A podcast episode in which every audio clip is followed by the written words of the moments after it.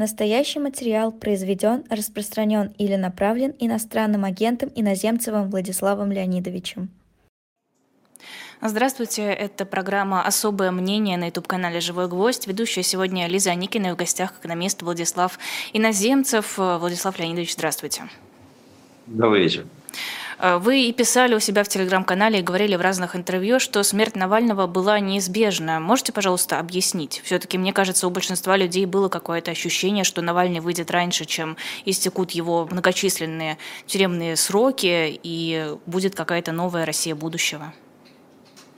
Ну, смотрите, э, я, высказ... я не говорю, что она будет абсолютно неизбежна. Да? Э, мой тезис, я высказывал его постоянно, начиная с 2021 года, еще до того, как Навальный вернулся в Россию, но когда он объявил о таком намерении, а, то, естественно, появилось очень много предположений о его дальнейшей политической роли и карьере. А, мой тезис заключался неизменно в том, что Навальный – это пожизненный заключенный. То есть, а, что выйти из тюрьмы он может только либо умерев, либо если умрет Путин. Вот это был мой тезис. Он был сформулирован в январе 2021 года и с тех пор не менялся. Э, но вот видите, получилось, что Навальный все-таки не вышел из тюрьмы живым. На мой взгляд, эта вероятность была изначально ну, процентов 90. Почему? Почему такая высокая вероятность? Ну, смотрите, мы прекрасно понимаем, что э, Путин э, еще до того, как Навальный вернулся в Россию, сделал все, казалось бы, абсолютно все, чтобы показать и самому Алексею Анатольевичу, и всем остальным, э, что этого человека он однозначно ненавидит, что его здесь не ждут, и что эта борьба будет до, вестись до конца. И Навальный сам прекрасно понимал, что эта война будет вестись до конца. Только он, видимо, считал, что конец будет другой. Просто э, уже была попытка покушения на убийство, это всем как бы было тоже понятно, и Э, было открыто уголовное дело, э, был розыск. Ну, то есть, в общем, я не мог предположить, что сценарий будет иным. Да? То есть, да, ну, если бы там полмиллиона человек выстроилось э, от Шереметьево до Москвы и захватывало бы аэропорт, может быть, что-то бы могло измениться. Но, опять-таки, изменилось бы это ненадолго. Мы знаем, да, как Путин вроде бы, так сказать, проглотил обиду Пригожина, а потом там самолет его взорвался. Ну, то же самое было и здесь. Он проглотил несколько обид, э, а потом закончилось так, как закончилось. Это стиль действий Путина. Он может немножко ослаблять хватку, может давать передышку, но конец он остается всегда одним и тем же. Значит ли это, что Путин может делать абсолютно все, что захочет? Никаких преград, никаких ограничений у него нет?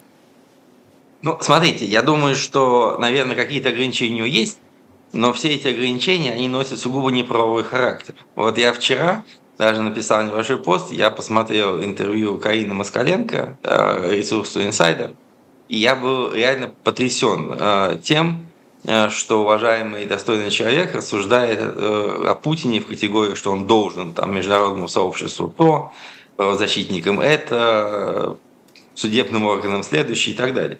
Он никому ничего не должен. Это его сейчас абсолютная кредо. Он чувствует себя настолько устойчиво, насколько только можно – а, за два года войны а, его режим не то что не рухнул, он даже не пошатнулся. А, никакие его соратники никуда не перебежали на сторону противника. То есть это действительно очень высокая степень лояльности. Он это прекрасно понимает и видит. И, соответственно, единственное, что может сегодня Путина его точку зрения как-то поменять, это абсолютно та же грубая сила, которая, на которую рассчитывает он сам.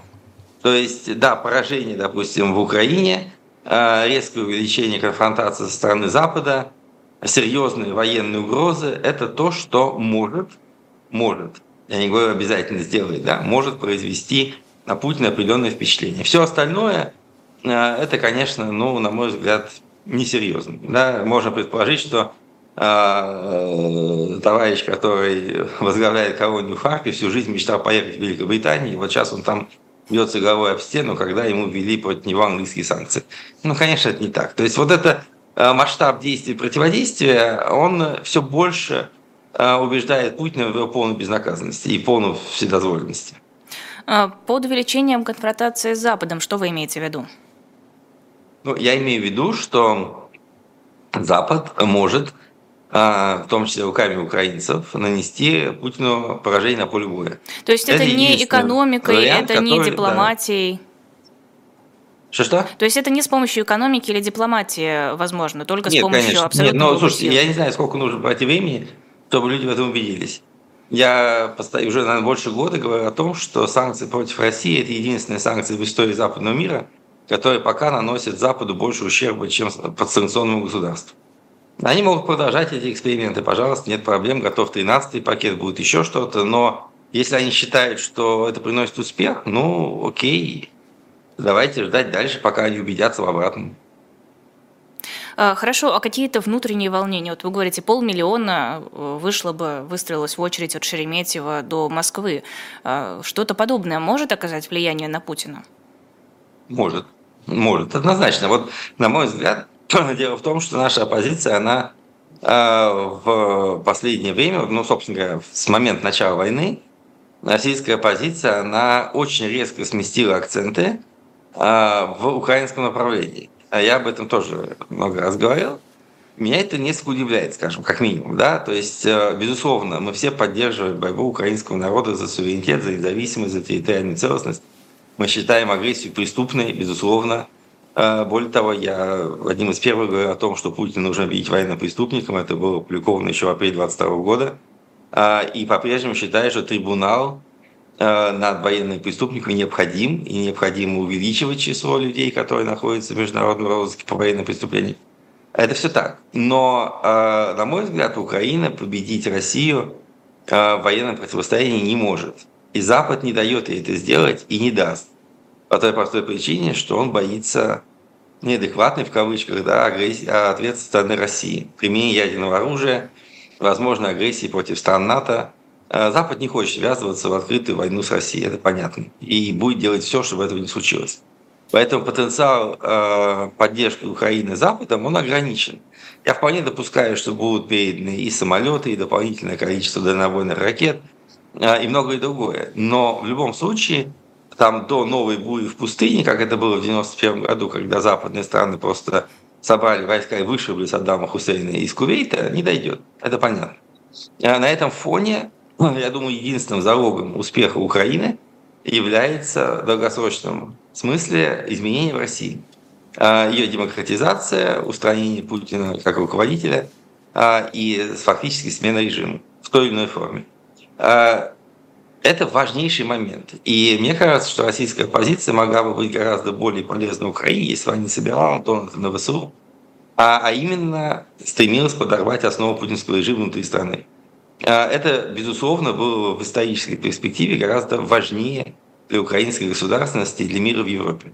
А как это делать? Нужно думать, нужно искать варианты, нужно обсуждать эти темы. Но пока я вижу, что дискуссия сфокусирована совсем не на этом. Э, кажется, подорвать основу путинского режима внутри страны не получится без какой-то активной, без какой-то активности со стороны тех, кто в России находится, а такой не наблюдается, Конечно. трудно понять, как ее разбудить. Вряд ли это, в принципе, в нынешних условиях возможно. Ну, смотрите, э, я думаю, что это возможно. Опять-таки, понимаете, э, даже на сегодняшний день активность внутри России, она отличается, скажем так, по своей своим видом и сути. Одно дело – это активность э, с точки зрения, допустим, поддержки Навального или сохранения его памяти и так далее, к чему режим очень боится. С другой стороны, а, есть и, допустим, активность э, жен и э, матерей военнослужащих мобилизованных да, на войну с Украиной. Кремль тоже боится такой активности. Но, как мы видим, а, с этими женщинами идет не такой жесткий диалог, как со сторонниками Навального. Да? То есть люди понимают даже в Кремле, что и требования людей справедливы. А, есть множество экономических проблем. Да? Мы видели катастрофы а, в системе отопления ЖКХ, мы видели рост инфляции и прочее. Если люди будут выходить по этим темам и требовать соблюдения своих прав или каких-то экономических уступок, эти э, требования не будут восприниматься властью с такой ожесточенностью, как чисто политические требования. Э, России нужно учиться коллективным действиям э, по самым разным направлениям. Да? Это могут быть национальные движения, э, как это было в Башкортостане. Она собирает достаточно большие аудитории. Это популярное направление работы. Да? Экономические вещи, отдельные всякие несправедливости, борьба за права за освобождение невинно осужденных и так далее. То есть, в принципе, я думаю, что в России есть очень много направлений, которые власть не будет крушить так, как она готова крушить навальнистов или людей с антивоенными лозунгами. Их нужно использовать, нужно э, создавать э, организации, нужно создавать движения, которые научили бы россиян или заставили бы их поверить в то, что коллективные действия возможны. Сегодняшний день вот это чувство уничтожено, э, и оно не возродится через политику, потому что политическим образом власть этого не допустит. Но элементы коллективизма, элементы солидарности должны формироваться, на мой взгляд, на, может быть, в других темах, но, по крайней мере, они должны людей сплачивать и давать им ощущение того, что вы не одни. Пока этого в России нет. Честно говоря, тезис о том, что какие-то темы э, и какое-то объединение людей вокруг определенных тем не вызовет протеста у власти, кажутся сомнительными, потому что как только протесты, связанные с экологией, не знаю, там со свалками, с защитой шиханов, еще с чем-то, вроде как не политические, э, становятся массовыми и активными, освещаются э, в различных средствах массовой информации, к людям, участвующим в этих протестах, тут же приходят силовики и говорят «Здравствуйте, а нам нужно с вами поговорить, мы это наблюдали уже не раз» и в более травоядные, между прочим, времена. Я знаю, но на самом деле в более травоядные времена мы видели определенные успехи в этом, в этом движении. Те же самые шиханы так и не были а, коммерциализированы, да, их отстояли. То есть я думаю, что приходить они будут все равно. Но в любом случае, я еще раз подчеркиваю, что даже те же самые протесты в Башкирии, они получили довольно широкое освещение. А, я помню, там в очень стародавние времена, да, протесты против монетизации льгот, они, собственно говоря, не только получили широкое освещение, там требования многие были удовлетворены. Но э, как раз, э, как сказать, например, э, протестов против повышения пенсионного возраста практически не было. Я не думаю, что люди, которые бы выходили с лозунгами против повышения пенсионного возраста, получали бы по 7 лет тюрьмы, как выходят люди, которые там размахивают украинским флагом или пишут этикетки за мир. Это разные темы все-таки, как, как ни странно, да, и мне кажется, что заходить нужно с них. Но так или иначе, смотрите, э, я могу ошибаться в ощущении того, что это может быть успешно. Но меня несколько удручает то, что э, российские оппоненты Путина вообще об этом практически не говорят. Вот это, э, на мой взгляд, странно, потому что нельзя не быть в курсе российской повестки, нельзя не касаться тем, которые волнуют людей в стране, которую вы хотите менять. Вот это, на мой взгляд, ну, практически недопустим. Нельзя ставить эти проблемы на третий, четвертый уровень после э, проблем Украины, если вы российский оппозиционер. Э, то есть, если люди начнут выходить против, например, проблем с отоплением на улице и требовать соблюдения их прав, это может положительно сказаться на всем российском обществе, на всем Безусловно, протестном движении? Конечно. Понимаете, российское общество, его путинизация, его вот это упадок, общественных структур начался с, именно с упадка коллективных действий. Что сделал путинский режим, когда он только пришел к власти? Он очень быстро разогнал независимые профсоюзы, потому что он прекрасно понимал, как говорил еще Владимир Ильич Ленин, профсоюзы – школа коммунизма, союз – школа борьбы. Это школа коллективного действия. Они были опасны. Даже до того, как он начал воевать с оппозиционными политическими партиями, до того, как он начал воевать с антивоенными движениями. Возрождаться нужно таким же образом. Нужно создавать а, не политические в первую очередь поначалу, но коллективные движения.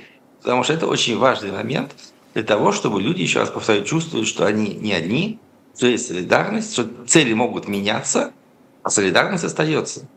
Вот, собственно, это как бы как первый шаг. Может быть, он будет неудачным, но попробовать его было бы, на мой взгляд, гораздо правильнее, а, чем эксплуатировать украинскую тематику, которая в самой России – на мой взгляд, и потому что говорят люди, которым я склонен верить, весьма непопулярны.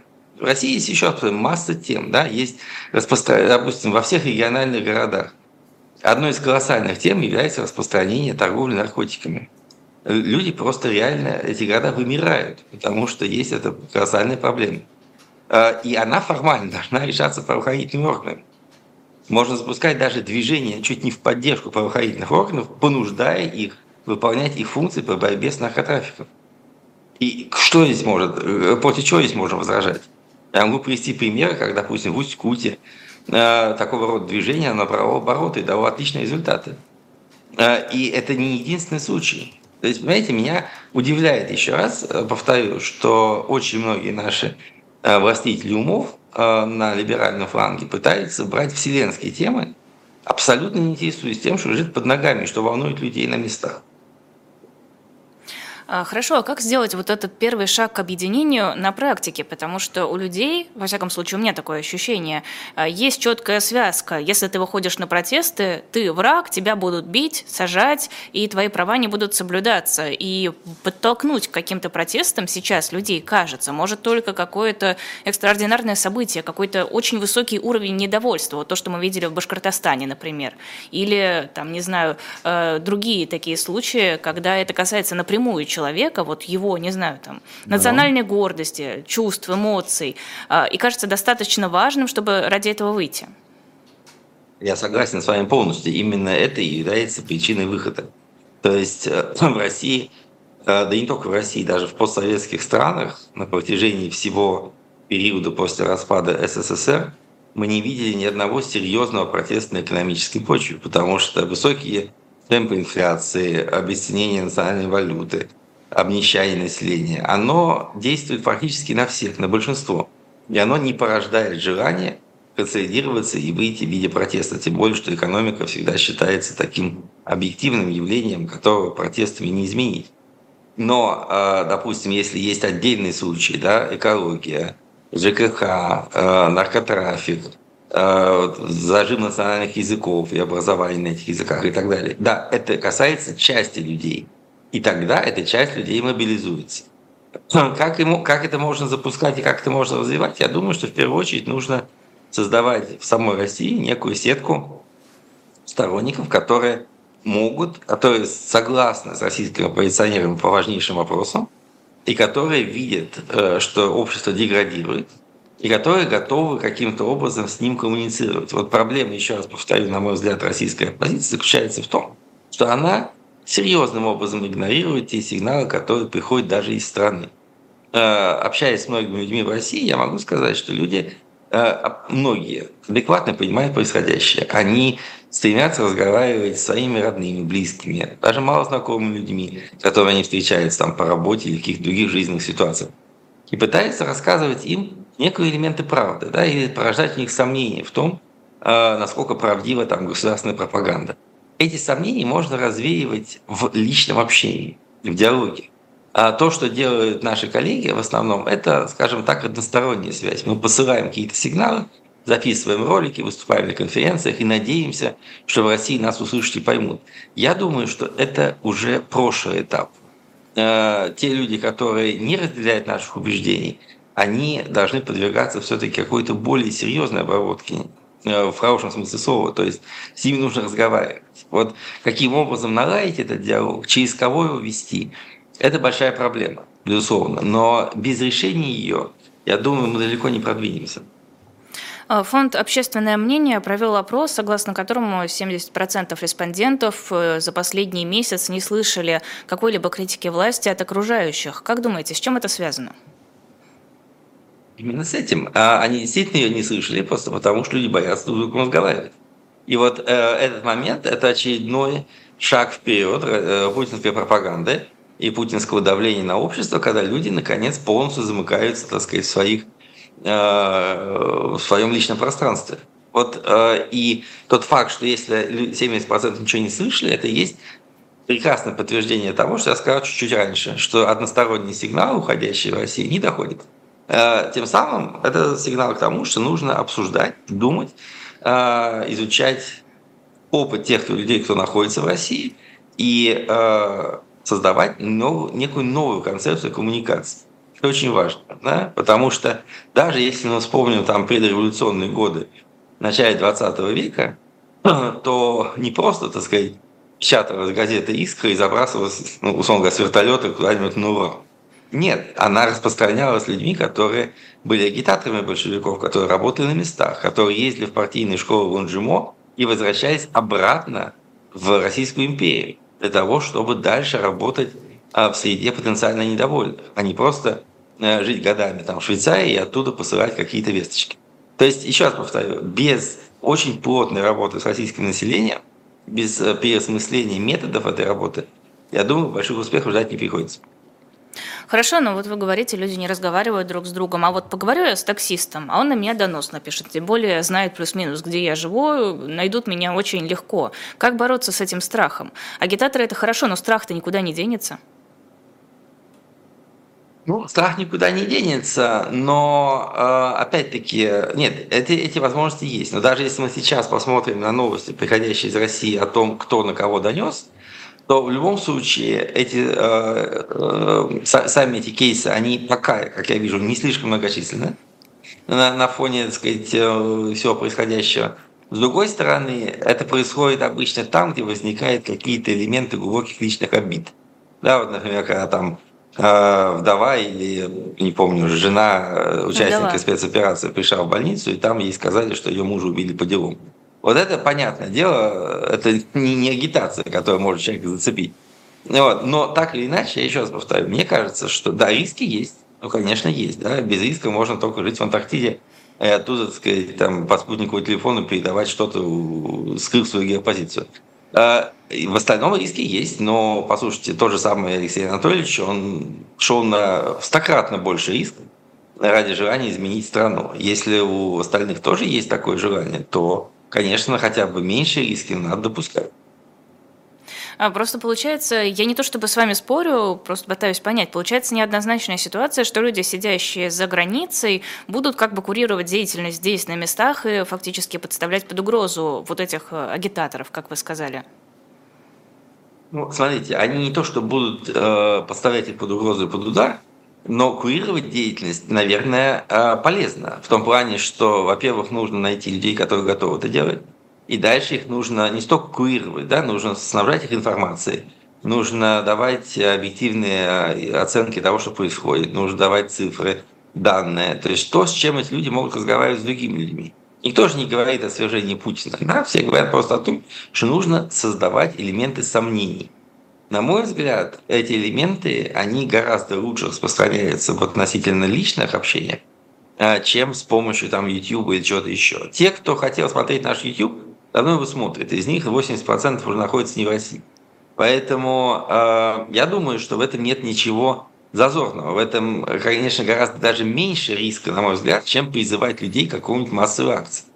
Вот если открыто изо всех э, э, оппозиционных медиа призывать людей там, в синей, белой, синей одежде приходить в 12 часов на избирательные участки, чтобы выразить 17 марта, чтобы выразить свое недоверие Путину, вот это гораздо больше вероятность того, что их отфотографируют, перепишут все их данные, благо избирательный участок, извините меня, все знают, куда они пришли, кто они такие и так далее, вот, чем э, распространять информацию и давать такие памятки и инструкции тем, как раскодировать по путинское ватниковское сознание. Я могу ошибаться еще раз, но вот я бы лично не призывал к таким массовым действиям, которые очевидно будут запротоколированы мы уже видели, да, что люди, приносящие цветы к мемориалу Навального, получают повестки в армию.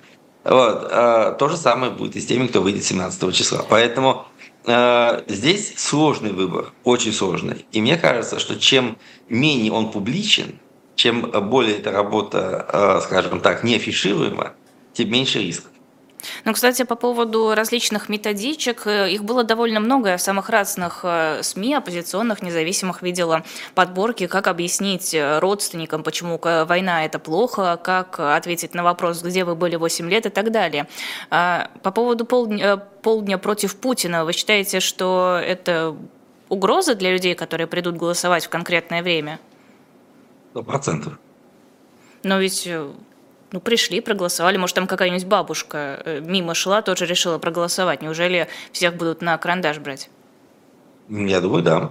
Ну, а почему нет? Смотрите, э, что может, э, что может помешать людям, работающим в избирательном участке? Там есть правоохранители, есть милиционеры, есть представители избирательной комиссии. Что может им помешать включить видеозаписи а, и обнаружить всех, кто приходит в 12 часам, получать бюллетени. Потому что если это, эта акция окажется успешной, то, безусловно, смотрите, во-первых, голосование идет три дня. А, никто не очень хочет портить себе воскресенье с тем, чтобы ходить на избирательные участки. А, тем более, если кто-то уже решил это сделать в воскресенье, я помню прекрасно, все идут в основном в ранние часы, а, или, или ближе к вечеру, когда кто-то возвращается каких-то дел. Вот, 12 часов будет очевидной аномалией. А, то есть просто включить камеру на 20 минут и переписать этих людей не составляет проблем. Ну хорошо, а дальше с этим что делать, с этими людьми? Ну, ты же им не предъявишь, что они пришли голосовать на выборы. Ну, смотрите, мы не знаем, понимаете, степень изуитскости российской власти мы не знаем. Но э, в любом случае я просто хочу сказать, что такого рода действия наверняка привлечет внимание власти. Вот это все, что я хочу сказать. То есть оно привлечет внимание власти с гораздо большей вероятностью, чем разговор с таксистом о причинах войны. А, хорошо, давайте вернемся к Западу. Вы говорите о том, что у Запада нет фактически сейчас инструментов воздействия на Кремль, кроме поставок военной помощи Украине. А, ну вот Жозеп Боррель, например, сказал, что Путин будет привлечен к ответственности за смерть Навального. С подобными заявлениями выступали и другие западные политики. К чему эти пустые слова, если мы исходим из того, что у них нет рычагов влияния? Вот ведь этот вопрос, их надо спрашивать самих.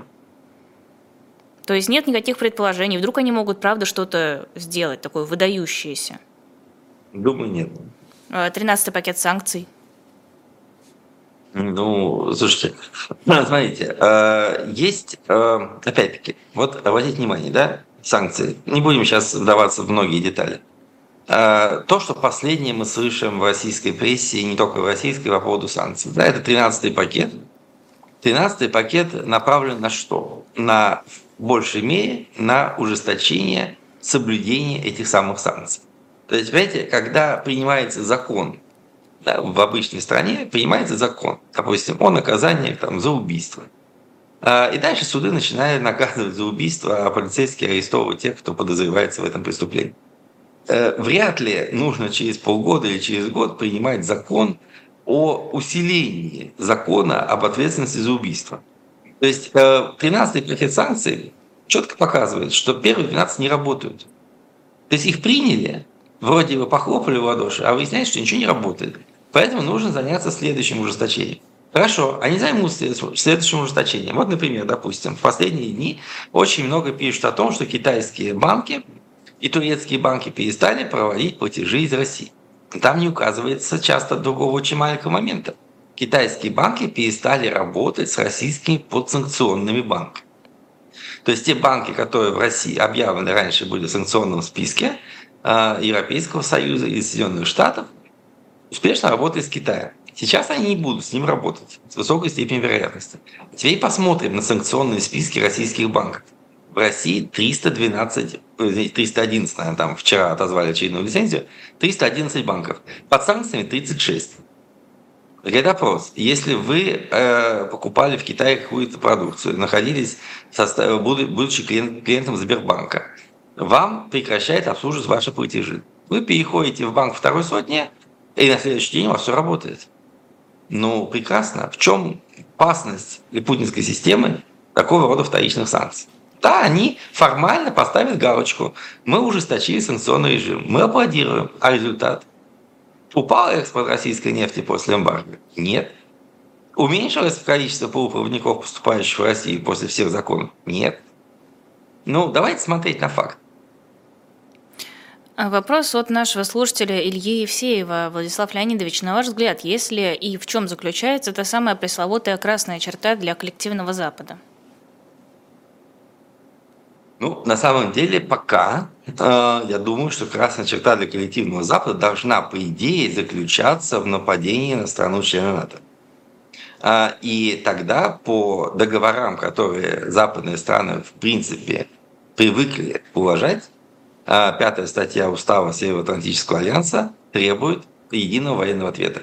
Вот это, я думаю, то, что, по крайней мере, пока четко сформулировано как красная черта. Потому что я тоже об этом говорил не раз, что, допустим, когда э, говорится о том, что Запад не помогает Украине, например, или что он там пытался договориться где-то с Путиным, там, что любые договоренности с Путиным хуже, чем Мюнхенский сговор, э, здесь есть один момент. Дело в том, что почему состоялся, почему, собственно говоря, э, состоялся Мюнхенский сговор в 1938 году.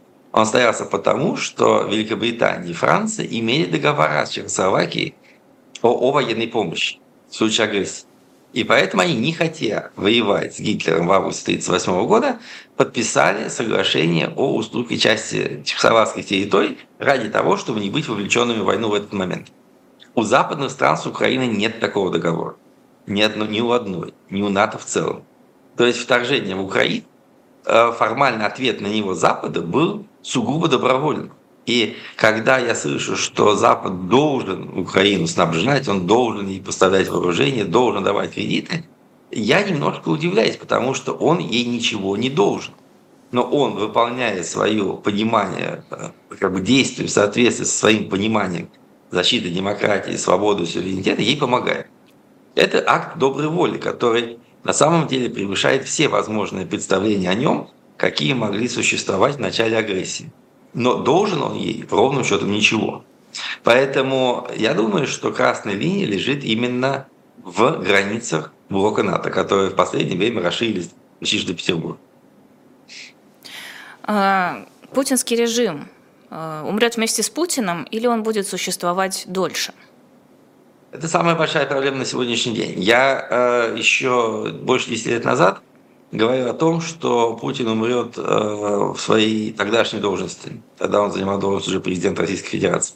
Э, я остаюсь при этом мнении. Э, никакого трансферта власти не будет и по мини. То есть Путин настроен править вечно. Это абсолютно, на мой взгляд, факт. Вот другой стороны вопрос, и он имеет все основания и все возможности для этого. Потому что общество деморализовано, а, оппозиция изгнана, а экономика остается в вполне неплохом состоянии и не вызывает а, масштабных народных протестов, его элита абсолютно лояльна. Что касается дальнейшей возможности продления режима на будущее, э, здесь наиболее важными являются, на мой взгляд, два обстоятельства. С одной стороны, э, это вопрос о том, как Путин умрет как ни странно. Да? То есть если, допустим, а, там, какой-то день прекрасный, солнечный, его самолет упадет э, из-за технических неисправностей, это будет одна ситуация. Если, наоборот, э, будет диагностировано какое-то тяжелое заболевание, о котором станет известно его окружению, и борьба с ним займет пару лет, как это было, например, в случае с Чавесом, а это будет другая ситуация, потому что за эти пару лет – режим э, сумеет гораздо лучше подготовиться к трансферту власти преемнику. Он будет понятен, он будет согласован, а вокруг него будет определенная сплоченная группа. Те, кто будет э, оппонировать ему, будут вычищены до события. А поэтому большая нестабильность будет в случае неожиданного эффекта. Второй момент – вопрос о том, когда это произойдет. Дело в том, что если это произойдет завтра, то на сегодняшний день, ну или там, хорошо, через пять лет, то, э, безусловно, в российской элите сегодня существует эшелон людей, которым сейчас от 50 до 60 лет, ну, условно говоря, там Собянинцы, Мишустинцы, э, которые имеют серьезные финансовые очаги, которые имеют серьезный объем власти, э, и которые так или иначе в своей карьере захватили времена 90-х и начала 2000-х годов. Тот же самый Собянин избирался в конкурентных выборах неоднократно. Таких людей довольно много в российском руководстве. То есть эти люди, на мой взгляд, могли бы а, быть воплощением несколько более либерального варианта а, нынешнего российского режима. Если же а, Путин будет здоров и бодр там, до середины 30-х годов, то к этому времени воспитается поколение абсолютно беспринципных технократов, которым сейчас там 40-45 лет, которые ничего не видели, кроме путинизма, и лояльны ему больше, чем сам Путин. Вот в этом ситуации, конечно, шансы на неизменное существование режима будут намного больше. Почему люди, которые ничего не видели, кроме путинизма, будут более лояльны путинизму? Разве не будет какой-то усталости, какого-то желания перемен у людей, которые, правда, ничего не видели, кроме Путина? Ну, вы знаете, э, я не вижу пока причин э, такому желанию появиться, потому что, смотрите, э, мы знаем, мы видим даже большое поколение людей а, и большую группу а, образованных граждан, а, которые там в 90-е, 2000-е годы даже ездили на Запад, учились там, возвращались, занимали какие-то позиции в иерархии, в бизнесе, в бюрократии, делали блестящие карьеры и абсолютно лояльны сегодня Путин. Мне кажется, что у большинства людей, которые ничего кроме Путина не видели, это э, состояние считается нормальным. А, и если мы вспомним даже Горбачевскую перестройку, а, то мы прекрасно помним, что значительное количество людей, которые так называют, называются прорабами перестройки, были людьми 60-х годов, которые видели хрущевскую оттепель, которые видели дискуссии о сталинизме, которые, в общем-то, жили какое-то недолгое время в относительно свободном добрежневском обществе. Те, которые э, были, э, как раз попали в жизнь именно в брежневское время, они не были зачинщиками этого процесса. Э, они, конечно, потом подтягивались, но, еще раз подчеркну, тянуться к процессу заданного сверху и начать процесс разрушения диктатуры – это две очень большие разницы. Поэтому мне кажется все-таки, и последний момент, что именно те люди, которые ничего не видели, кроме путинизма, э, и относятся к ним критически, я бы сказал, что их очень значительная часть просто решила свои проблемы отъездом из России. И вовсе не по политическим преследованиям, по большей части чисто по экономическим причинам и для того, чтобы как раз развивать свою карьеру на Западе абсолютно политично. Поэтому и этот процесс будет продолжаться. Поэтому я думаю, что э, вот это путинское поколение, оно будет либо путинским, либо не путинским, но и не российским. А, хорошо, а что с экономикой будет? Просто если экономика продолжит ухудшаться, то, что мы наблюдаем сейчас, разве не возникнет у этих людей, не видевших ничего, кроме Путина, ощущение, что даже при раннем Путине было все-таки лучше, чем сейчас? Смотрите, это очень интересный вопрос. Я бы сказал, здесь у меня есть два соображения на этот счет. Первый заключается в том, что э, Путин, э, и это сейчас становится все более заметно, оказался очень талантливым политиком э, с точки зрения методики внедрения своей безумной идеологии в массы. То есть, да, он купил население а, в 2000-е годы серьезным экономическим ростом и некой нормализацией с Западом и, в общем-то, превращением России в такую зажиточную, успешную квазиевропейскую страну. Но дальше он, на мой взгляд, понял, да, или это случилось а, неосознанно, но это случилось, да, то если вы хотите заниматься геополитическими экспериментами, какие он начал в случае с агрессией, с аннексией Крыма, э, то э, экономика у вас не будет расти так быстро, как хотелось бы, или вообще не будет расти. И дальше мы видели, что фактически в отсутствии открытой войны, в условиях посткрымского восторга, э, Путин провел России через как минимум 8 лет испытаний, с 14 по 21 год, даже 9 лет, в течение которых в течение которых экономика не росла и уровень жизни населения не рос. Но эти, все эти годы это объяснялось успехами в Крыму, а, борьбой Запада с поднимающейся с колен России и многими другими обстоятельствами. И население, на мой взгляд, за эти годы привыкло к тому, что экономика не растет. И в данном случае, вот на сегодняшний день требование экономического роста, оно отсутствует в российской повестке дня. Тот факт, что российская экономика выросла на 3% и зарплаты повысились весьма существенно в прошлом году за счет а, военного заказа и за счет э, бегства населения из страны и мобилизации и дефицита на рынке труда. Вот это было воспринято как большое чудо и радость. То есть, в принципе, даже вот такое небольшое изменение к лучшему, оно воспринимается населением крайне позитивно. И власть постоянно повторяет, что это большой успех. То есть, э, мне кажется, с одной стороны, что вопрос о экономике сейчас не стоит в качестве основного фактора дестабилизации. Второй момент, э, то есть люди к этому привыкли. Второй момент заключается в том, что российская экономика э, может упасть вот радикально, серьезно, да, а только в одном, на мой взгляд, случае. В случае, если э, в ближайшие годы мы увидим катастрофический кризис в Китае. То есть сейчас смычка российской и китайской экономики усиливается – а, и а, фактически в Москве рассматривают китайское экономическое чудо как залог того, что вот эта авторитарная система государственного хозяйства и жесткого управления, она жизнеспособна. А если в Китае случится мощный экономический кризис, который вполне может привести к серьезным политическим последствиям, потому что китайцы не научились, в отличие от русских, жить в отсутствии экономического роста, то тогда э, очень многие экономические ориентиры, очень многие надежды будут порушены. Но это как бы внешний факт. Вот пока э, я не очень предполагаю, что экономика, а, мы уже об этом сегодня говорили чуть-чуть, выведет людей на улицу. А, по поводу Китая, то есть речь идет о том, что Кремль посмотрит на Китай в случае неуспеха и поймет, что что-то идет не так. Или в случае, э, вы, или вы имеете в виду, что э, у Китая будет свой экономический кризис, и он не сможет э, быть партнером, надежным партнером для России?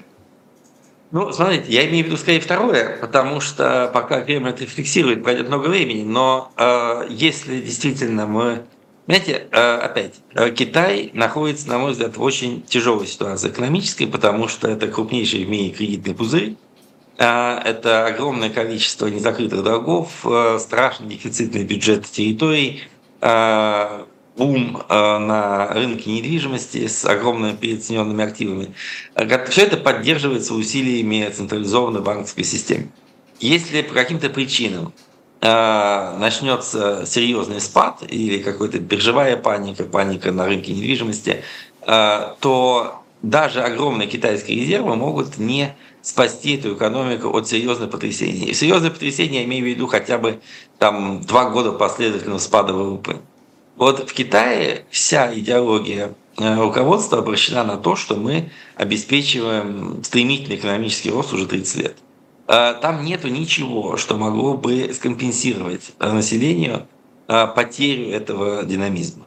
И я думаю, что серьезный экономический кризис Китая приведет к заметным политическим потрясениям. И это может быть для России реально опасно по многим направлениям. Это может привести к большему готовности Китая соблюдать санкции, если ему потребуется поддержка западных рынков. Да? Это может привести и к Э, тем самым валютным потрясением, когда не только э, резервы России в западных валютах будут э, находиться в рисковой зоне, но и юань может обесцениться в несколько раз и так далее. То есть, так или иначе, еще раз говорю, мне кажется, что пока китайский тыл в России экономически прочен, возможности серьезного экономического кризиса в России, они достаточно низки.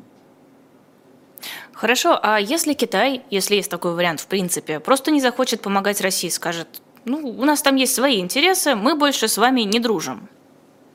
Я думаю, это невозможно в нынешней ситуации, потому что, смотрите, Китай, для Китая Россия это очень, скажем так, хороший партнер. А это, я, знаете, я когда-то а, проводил аналогию между Россией и таким минным тралом, который Китай прицепил к своему танку и идет по минному полю, да, и под ним что-то взрывается. То есть, по сути дела, Китай гораздо э, серьезнее, конечно, как соперник Запада, и военный, и политический, и экономический, в отличие от России.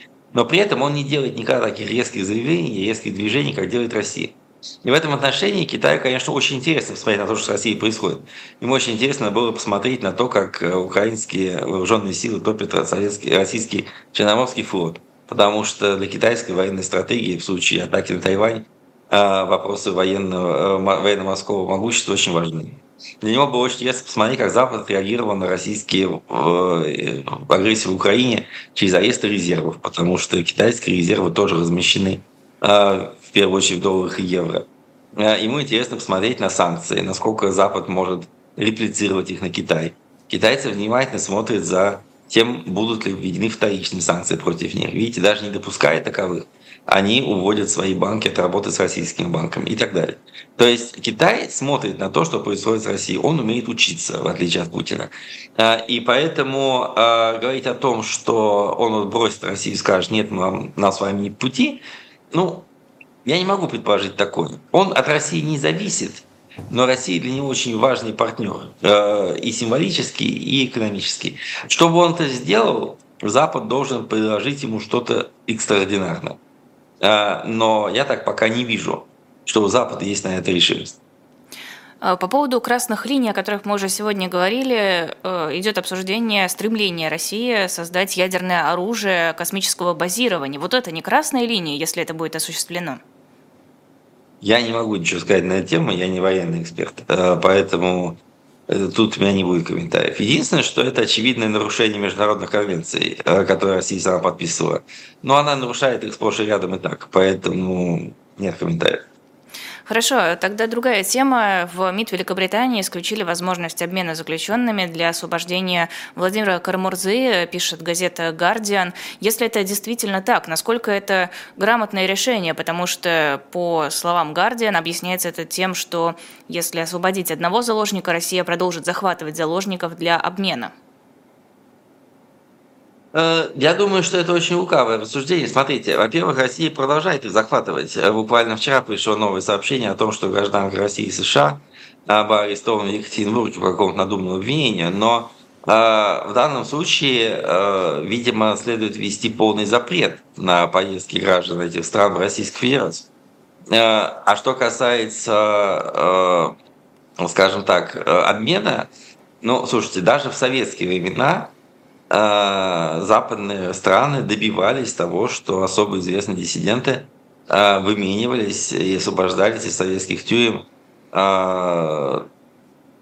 как бы сказать, под, ну не под давлением, да, но находились, да, варианты какого обмена. И это было нормально, это было абсолютно правильно. Я считаю, что практика обмена и вытаскивания, то есть все, что может быть использовано для извлечения политзаключенных из российских тюрем, должно быть использовано. Это мое глубокое ощущение. Тем более, э, если речь идет о совершенно таких сугубо политически мотивированных делах, а, людей, которые действительно защищали западные ценности и подходы. Я думаю, что просто объяснять каким-то образом, почему мы не можем их вытащить, ну, это очень цинично.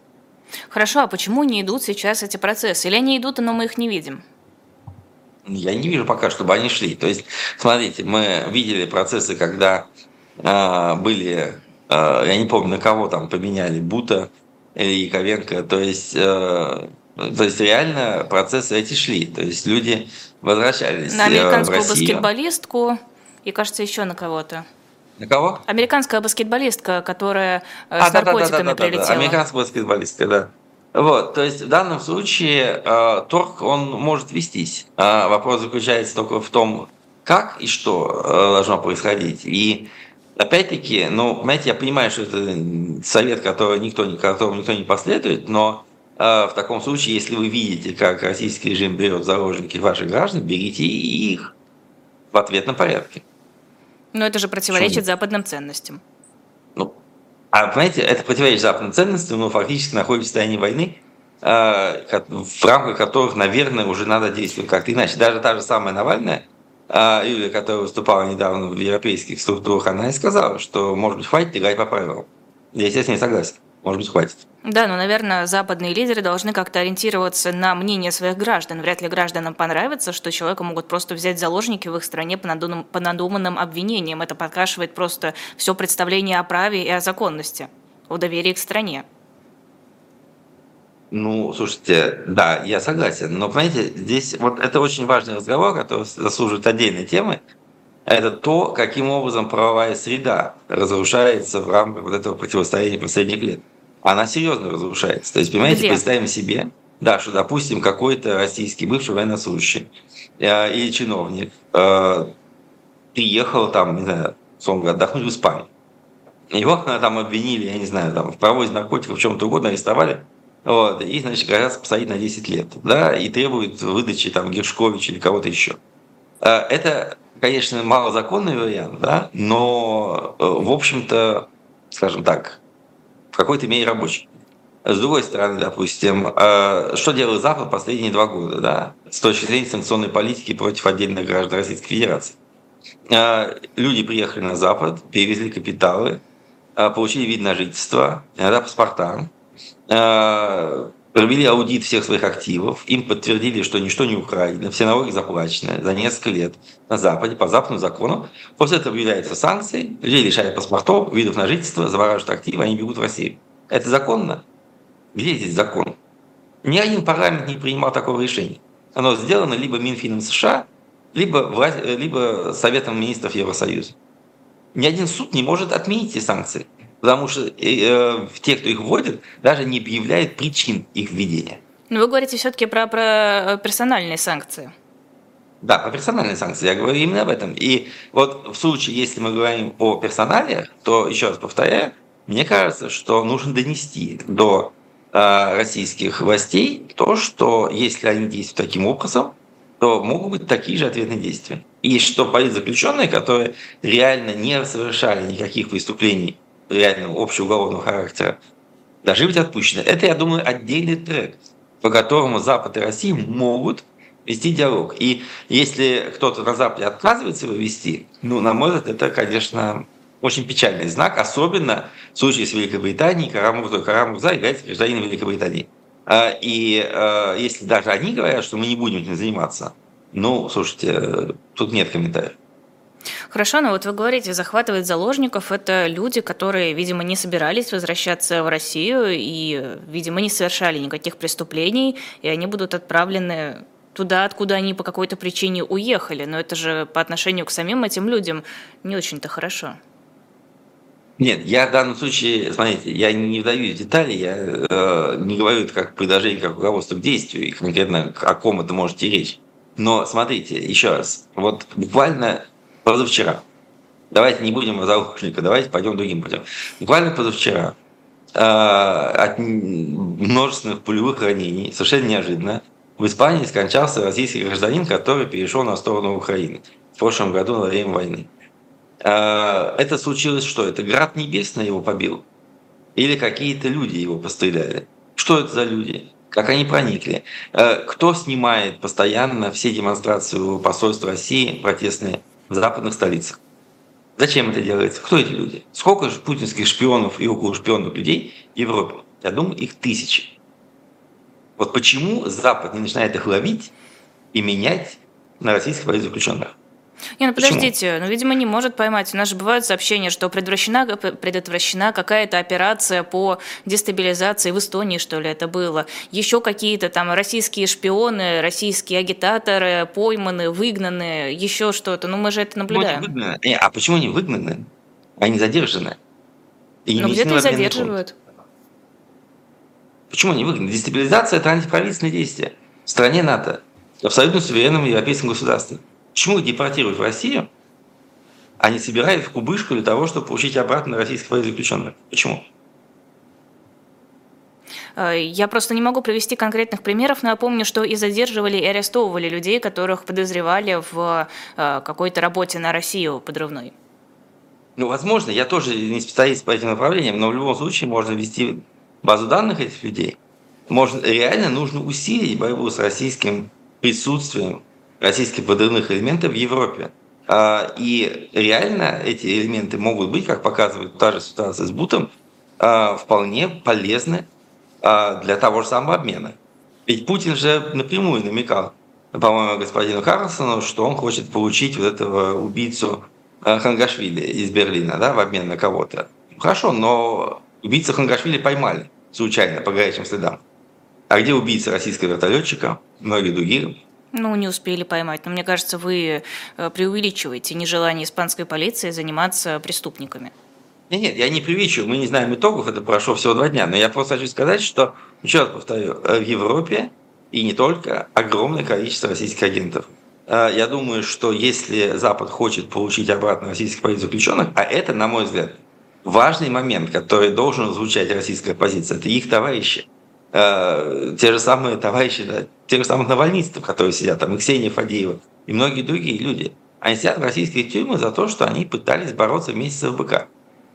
Вот. И это важнейшая тема и для ФБК, и для многих других российских оппозиционных движений. Э, и это та тема, которую Запад может помочь решить. И это нужно делать.